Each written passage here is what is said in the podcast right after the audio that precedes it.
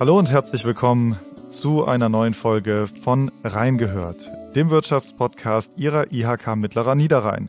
Mein Name ist Marvin Müller und ähm, heute zur Abwechslung treibe ich mich in Meerbusch rum und ähm, sitze hier beim Startup Adapt Vertical Mills äh, zusammen mit Urs Martin Köck und wir wollen heute einmal ein bisschen über Windkraft und vor allem auch die Entwicklung von neuen Windkraftanlagen sprechen. Vielleicht mal ganz kurz zur Einordnung, weil ähm, vielleicht nicht jeder unserer Hörerinnen und Hörer schon etwas vom Startup oder auch von den Ideen dahinter gehört hat. Das Startup Adapt Vertical Mills, kurz AVM, ähm, so werde ich das auch im weiteren Gespräch nennen, befasst sich mit Windenergie und genauer gesagt mit vertikalen Windmühlen. Und keine Sorge, darüber sprechen wir noch, was das eigentlich ist. Die Macher von AVM sind einmal der Gründer und Geschäftsführer Andreas Teil, der technische Direktor Viktor J. Jürgensohn und Urs Martin Köck eben, der für Forschung und Entwicklung beim Startup zuständig ist. Ja, Urs Martin Köck, auch da äh, ganz kurz einmal eine Vorstellung, ähm, hat Umweltverfahrenstechnik an der Uni Düsseldorf im Bachelor studiert und macht aktuell gerade auch seinen Master in Mechanical Engineering. Ich möchte außerdem noch kurz erwähnen, dass im Sommer 2022 das Startup AVM in das Programm Scaling Factory des Global Entrepreneurship Center auf dem Areal Böhler aufgenommen worden ist. Und das GEC befasst sich mit der Skalierung von Startups mit dem Fokus auf nachhaltige Technologien, Prozesse und Geschäftsmodelle und wird dabei vom Rheinkreis Neuss, dem Land Nordrhein-Westfalen und dem Bundesministerium für Wirtschaft und Energie unterstützt. So, jetzt habe ich eine ganze Menge geredet. Äh, Prost, hi, hallo erstmal. Herzlich willkommen. Ich würde sagen, bevor wir mit dem Interview anfangen, um dich auch noch einmal ein bisschen kennenzulernen, habe ich ein kleines Spiel vorbereitet und das ist super einfach. Das geht so: Ich stelle dir zwei äh, Antwortmöglichkeiten und du musst die, äh, dich relativ schnell für eine der beiden entscheiden. Äh, die erste haben wir, glaube ich, also die kann man sich schon denken, wenn man zugehört hat. Sie oder du? Du. Tee oder Kaffee? Kaffee. Autobahn oder Deutsche Bahn? Deutsche Bahn. Stromer oder Benziner? Stromer. Bier oder Wein? Beides. Ist okay. Äh, kann man gut mischen, ne? Kino oder Netflix? Netflix. Strand oder Berge? Berge und Strand? ja, ja, Berge musst du ein bisschen sagen, ne? Also im, im Vorfeld hast du ja erzählt, dass du aus der Nähe von München kommst. Also da, da hat man die Berge im Blut, ne? Auf jeden Fall. Festival oder Stadion? Festival. Telefonieren oder schreiben? Schreiben. Motorrad oder Fahrrad? Fahrrad. Buch oder Audiobook? Beides. Kochen oder essen gehen? Oh, beides. Ich koche sehr gerne. Also ja, auf jeden Fall beides.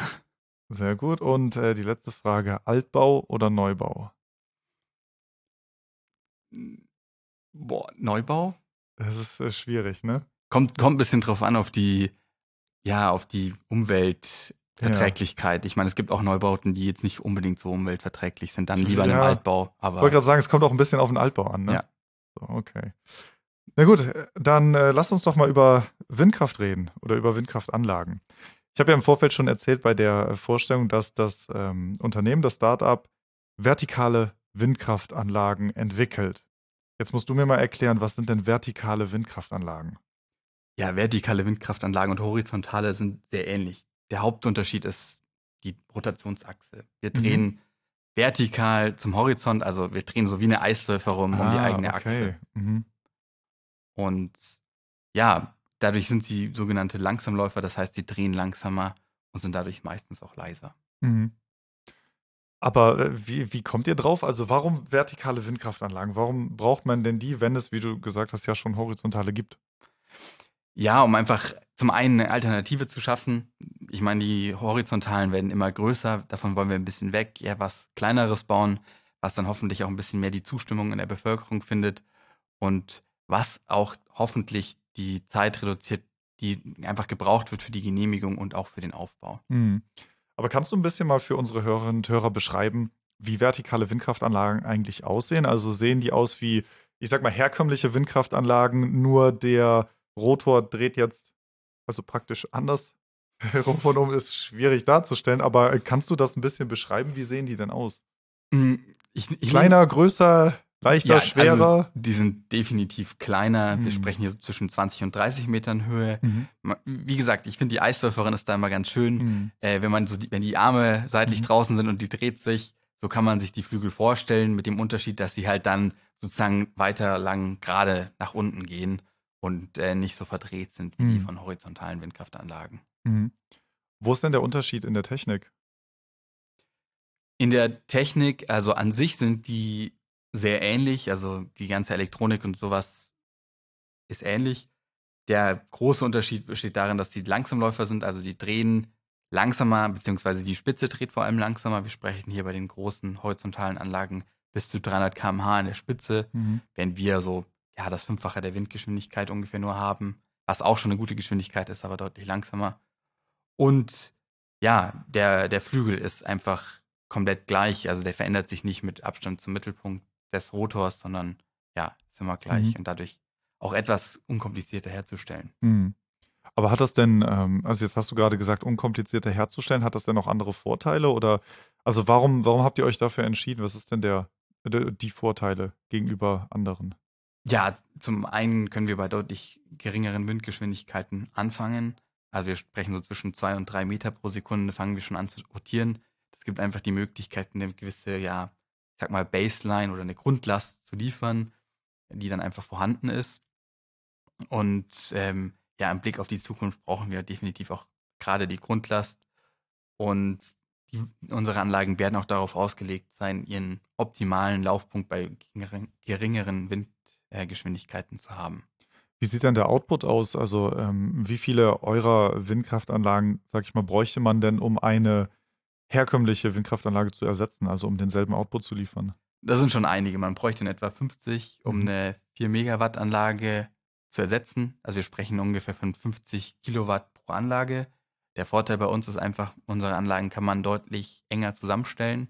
Mhm. Weil im Gegensatz zu den horizontalen Anlagen schatten wir uns nicht gegenseitig ab, sondern ja, wir haben so einen sogenannten Schwarmeffekt. Das heißt, der Ertrag wird sogar noch gesteigert, wenn wir uns enger zusammenstellen, weil die sich sozusagen die Luft zuwedeln, übertrieben gesagt. Mhm. Das habe ich im Vorfeld äh, schon gelesen, die Stichworte autonom und modular im Zusammenhang mit euren Windkraftanlagen. Kannst du da ein bisschen drüber erzählen? Also autonom, gut, kann ich mir noch vorstellen. Was bedeutet denn modular? Ja, modular ist vor allem die Idee, dass man das einfach anpassen kann auf Kundenwünsche. Mhm. Das heißt, es ist total unkompliziert, ja, das bisschen kleiner, bisschen größer zu machen, das Konzept ein bisschen abzuändern, vielleicht einen anderen Unterbau zu nehmen und deswegen die Modul Modularität. Mhm. Die Autonomität ist dadurch gedacht oder ist so gedacht, dass man ja eine selbstständige Anlage hat, die selbst auch in das Netz einspeist und einen minimalen Überwachungsaufwand hat. Vielleicht kannst du mal ein bisschen was zur äh, Gründung vom Startup erzählen. Also wie bist du denn eigentlich dann, dann reingekommen? War das etwas, was dich sowieso schon interessiert hat? Hast du dich im Studium schon mit Windkraftanlagen beschäftigt und es war einfach, äh, ja, ich sag mal so ein Perfect Fit? Du hast gesehen, hey, da gibt's was, da will ich bei sein oder wie bist du reingekommen? Ja, ich bin auch reingerutscht so ein bisschen. Ähm, natürlich, also die erneuerbare Energie hat mich immer interessiert und vor allem auch die Windkraft, weil es auch einfach ein großer ja, Anteil ist in Deutschland der hoffentlich auch noch kommen wird in Zukunft. Aber ja, es war, war irgendwo auch ein Perfect Fit. Ich äh, bin dazugekommen über den technischen Direktor Viktor Jürgensohn, weil ich mit ihm studiert habe.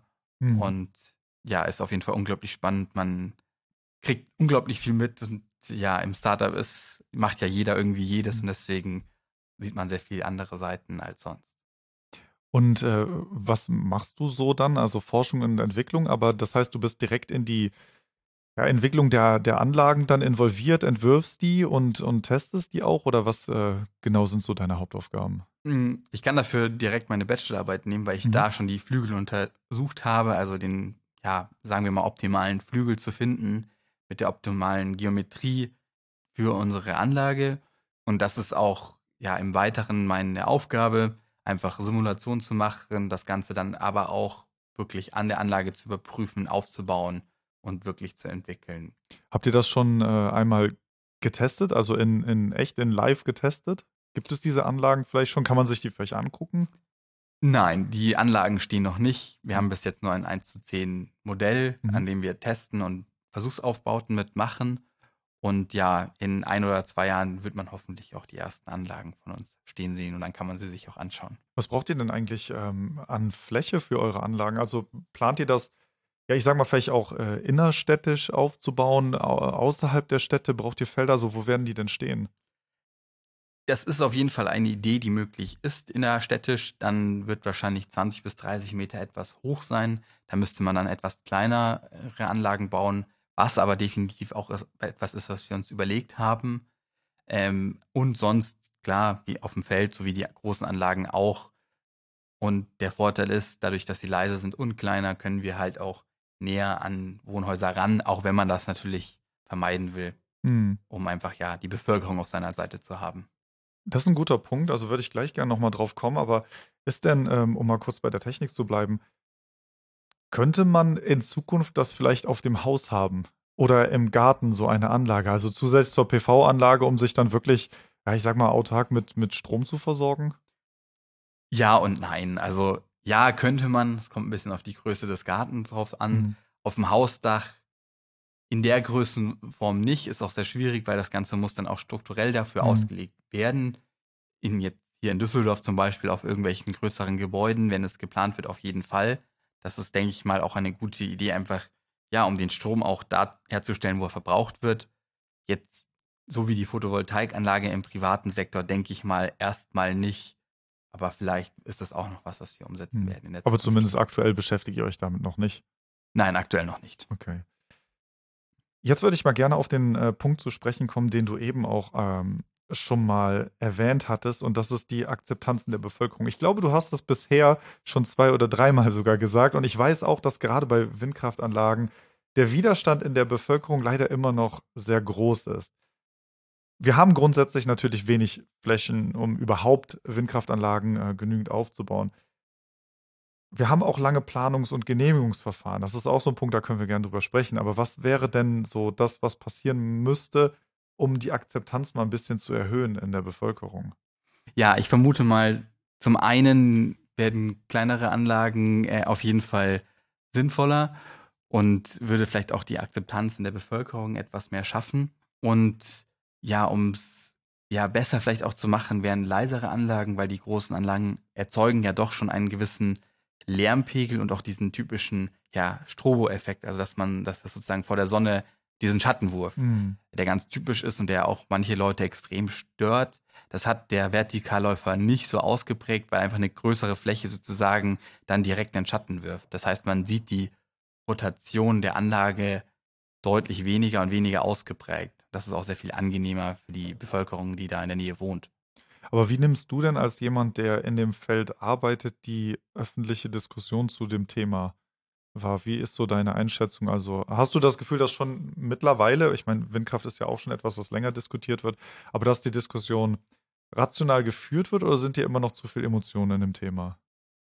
Ja, schwierig. Also, ja, es sind wahrscheinlich schon immer noch ein bisschen zu viele Emotionen in dem Thema, aber ich glaube, dass es in der letzten Zeit auf jeden Fall besser geworden ist. Die Akzeptanz ist auch, denke ich mal, mehr da als früher. Natürlich müssen wir trotzdem noch was verändern, dass das auch weiterhin so bleibt. Und ja, es ist auf jeden Fall ein wichtiges Thema und ohne Windkraft werden wir wahrscheinlich ja wenig Chance haben, einen günstigen Strompreis liefern zu können. Hm. Ist das denn für euch auch etwas, was ihr, was ihr äh, aktiv plant, also vielleicht für die Zukunft da mehr Kommunikation in die Bevölkerung auch zu haben? Oder ist das eher etwas, was du dir wünschst, was von Politikseite vielleicht mehr übernommen wird?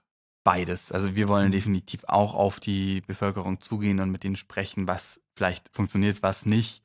Auch mit den Entfernung, Entfernungen, wenn unsere Anlagen jetzt dann in der Originalgröße in den 1 zu 1 Anlagen stehen, dann kann man ja, dann sieht man ja auch nochmal besser, wie schlimm ist der Schattenwurf oder wie störend empfindet die Bevölkerung den. Und dann kann man auch schauen, wie nah kann man an, mhm. ja, an Wohnhäuser ran. Oder vielleicht sagt man, hey, der Abstand ist gut so wie er ist. Ja, auf jeden Fall äh, spannend, was sich da noch alles äh, tun wird und muss, ne? Ähm, vielleicht kommen wir jetzt mal auf den Strukturwandel hier im Rheinischen Revier, was, denke ich mal, für viele Hörerinnen und Hörer auch sehr interessant ist. Kannst du das so ein bisschen einschätzen, welches Potenzial die Windkraft denn im Allgemeinen oder auch eure Technologie hat, besonders hier äh, mit Hinblick auf das Rheinische Revier? Ja, ich meine, das Rheinische Revier hat mehrere Vorteile. Zum einen haben wir durch die äh, Renaturierung der Tagebauen, die ja jetzt in den nächsten Jahren stattfinden wird oder in den nächsten vielen Jahren, weil es mhm. dauert einfach seine Zeit. Stattfinden soll, ja. Ja, stattfinden soll, äh, haben wir auch gewisse Flächen, die frei mhm. werden, die auch schon dafür angedacht sind, die zur Energieproduktion zu mhm. nutzen, also sei es Photovoltaik oder sei es äh, Windkraft. Mhm, da ist natürlich bietet sich auch unsere Anlage an, weil wir kleiner sind und wenn da irgendwie auch ein Naherholungsbereich entsteht, könnte man vielleicht die Anlagen da irgendwie besser integrieren als die großen, weil die nicht so störend sind. Und ähm, ja, und ein weiterer Vorteil ist auch natürlich, dass dadurch, dass hier noch oder auch noch ein bisschen werden, die viele Braunkraft, äh, Braunkohlekraftwerke stehen, hm. haben wir natürlich auch die Infrastruktur schon vorhanden, um den Strom dann auch weiter verteilen zu können. Deswegen bietet sich hier auf jeden Fall auch an, im Rheinischen Revier, ja, die Windkraft stärker auszubauen. Ist das auch etwas, was für die Wirtschaft interessant ist, eure Anlagen? Auf jeden Fall, wenn man jetzt den Strompreis von Wind anschaut, ist er relativ niedrig im Vergleich zu den anderen, ja, nicht nur erneuerbaren Energien, sondern auch anderen Energien. Und natürlich brauchen wir als Wirtschaftsstandort Deutschland auch einen günstigen Strompreis, um die Wirtschaft hier zu halten und auch, ja, auch das weiter zu unterstützen. Wünschst du dir an der, an der Stelle mehr Unterstützung durch die Politik?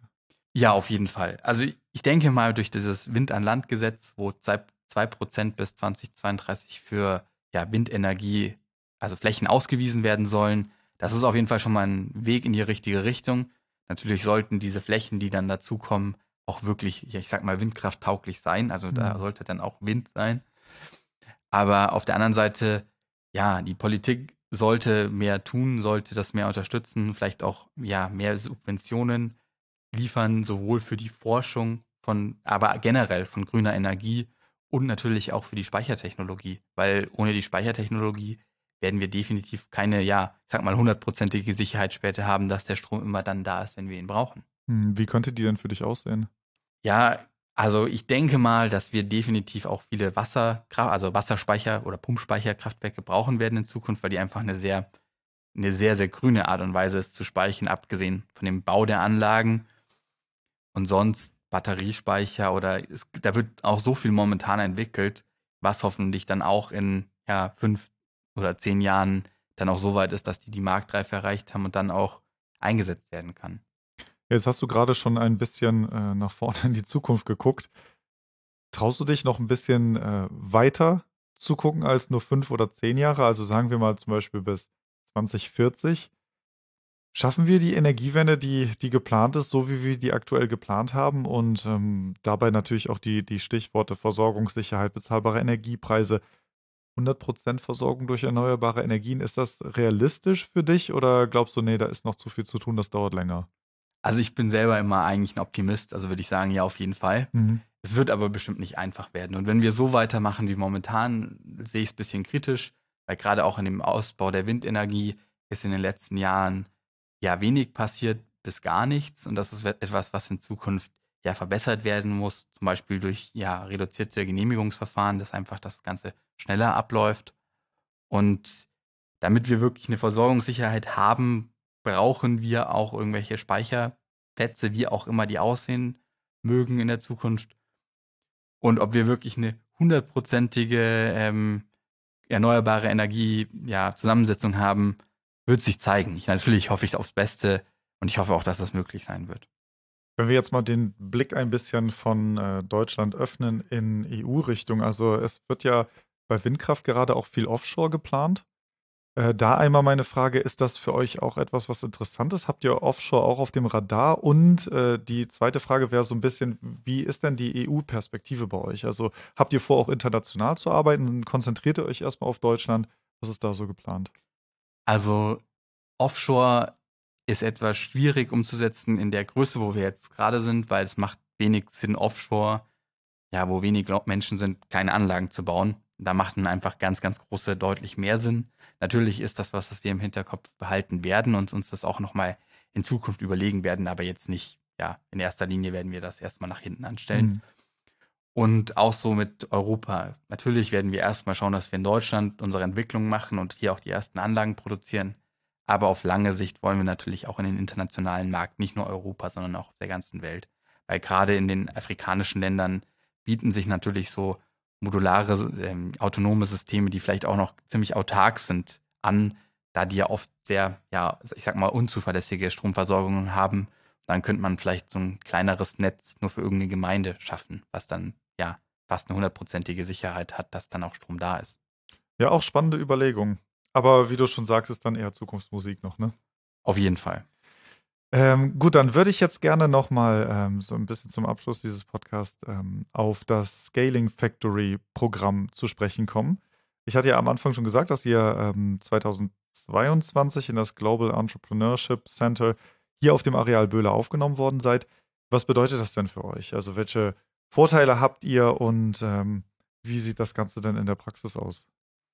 Ja, also zuallererst wurden wir unterstützt mit 200.000 Euro die wir viele unterschiedliche Sachen einsetzen können. Und das Ganze hilft uns natürlich ungemein, die Entwicklung voranzubringen und vor allem auch ja, mehr zu iterieren, also mehr unterschiedliche Schritte durchzuführen und zu schauen, funktioniert das so oder müssen wir vielleicht was anpassen. Was noch in Zukunft ist natürlich, dass wir hier ein, ja, ganz, ganz viele Menschen haben, die uns unterstützen können, die uns helfen können, wenn wir irgendwelche Probleme haben und auch allgemein, die uns dabei helfen, ein Netz aufzubauen. Jetzt hier auf dem Areal Böhler oder auch in Düsseldorf oder auch in Europa. Und natürlich haben wir hier auch die Möglichkeit, Büros zu nutzen. Wir haben eine Werkstatt, wo wir ja arbeiten können und auch einen Platz in der Halle, wo wir das Ganze dann ja aufbauen können und dann später auch die 1 zu 1 Anlage aufbauen können, weil die ja doch eine gewisse Größe hat. Hm.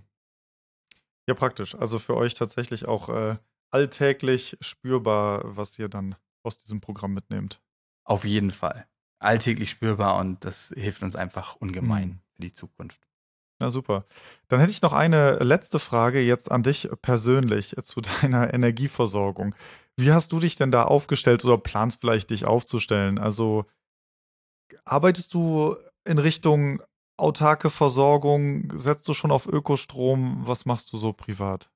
Ja, also autarke Versorgung ist in einer Mietwohnung immer schwierig. Ja, ja. Äh, also ich bin hab, aber ich habe einen kompletten ähm, ja, 100% Ökostromvertrag. Darauf haben ich und meine Freundin geachtet, weil es uns einfach wichtig ist. Natürlich, das, was bei uns ankommt, ist natürlich nicht immer 100% Ökostrom, aber zumindest sind die Kontingente dann drin, die man sozusagen kauft. Und das war uns wichtig und klar in Zukunft, wobei das wahrscheinlich auch für mich 15, vielleicht auch 15 Jahre mhm. dauern wird, bis das möglich ist, ja, so eine autarke Stromversorgung zu gewährleisten. Und ob man dann 100% autark wird, ist dann ja immer noch mal eine andere hm. Frage. 15, 15 Jahre hast du äh, gerade gesagt. Das wäre ja auch das, was wir vorhin angesprochen haben, 2040. Also dann gucken wir mal, ob die Energiewende in Deutschland gelungen ist und deine eigene auch. ja, natürlich. Ich meine, meine eigene hängt ja auch viel davon ab, äh, ja, dass ich das Geld auch erstmal verdienen ja, muss. Und, und, ich meine, ich, ich da kann dann auch schlecht zur Miete wohnen. Klar. Weil in der, in der Mietwohnung, gut, ich meine, man kann auch eine Photovoltaikanlage auf seinem Balkon hängen ja, ja, Aber genau. ich habe keinen Südbalkon, deswegen ist das wahrscheinlich nicht so sehr ertragreich. Genau, genau. Ja, Balkonkraftwerk und so weiter, das ist ein anderes Thema, ne? Äh, für heute haben wir eine ganze Menge über, äh, ich sag mal, moderne und innovative Windkraftanlagen erfahren. Fand ich super interessant, war auch ein Konzept, was ich vorher so nicht kannte und das, was man ja im Alltag so sieht, also man muss ja nur mit dem Auto mal Autobahn fahren, sind halt herkömmliche Windkraftanlagen und mich würde es wirklich freuen, da in Zukunft mal eine von euch stehen zu sehen.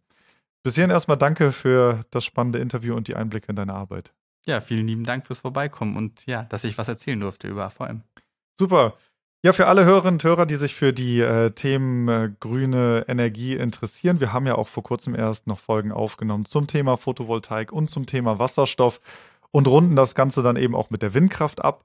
Alle Folgen findet man natürlich auf allen Streaming-Plattformen wie Spotify und Apple Podcast und so weiter. Oder man guckt einfach eben in die Show Notes, da findet man dann auch alle weiteren Links sowie den Link zur Webseite der IHK. Ich bedanke mich für heute fürs Zuhören, wünsche noch einen schönen Tag und bis zur nächsten Folge. Wenn Sie mehr wissen möchten zu den Themen Gründung und Selbstständigkeit, dann lohnt sich ein Blick in unsere Show Notes. Die IHK berät Gründer bei allen Fragen rund um Finanzierung, Geschäftskonzept, Strategie, Marktlage und Rechtsform. Die Experten der IHK stehen auch gestandenen Unternehmerinnen und Unternehmern zur Seite. Mit Rechtsauskünften, beim Thema Ausbildung, mit Weiterbildungsangeboten, bei Fragen zur Nachfolgeregelung und mit ihrer vertraulichen Krisenberatung, wenn Not am Mann ist.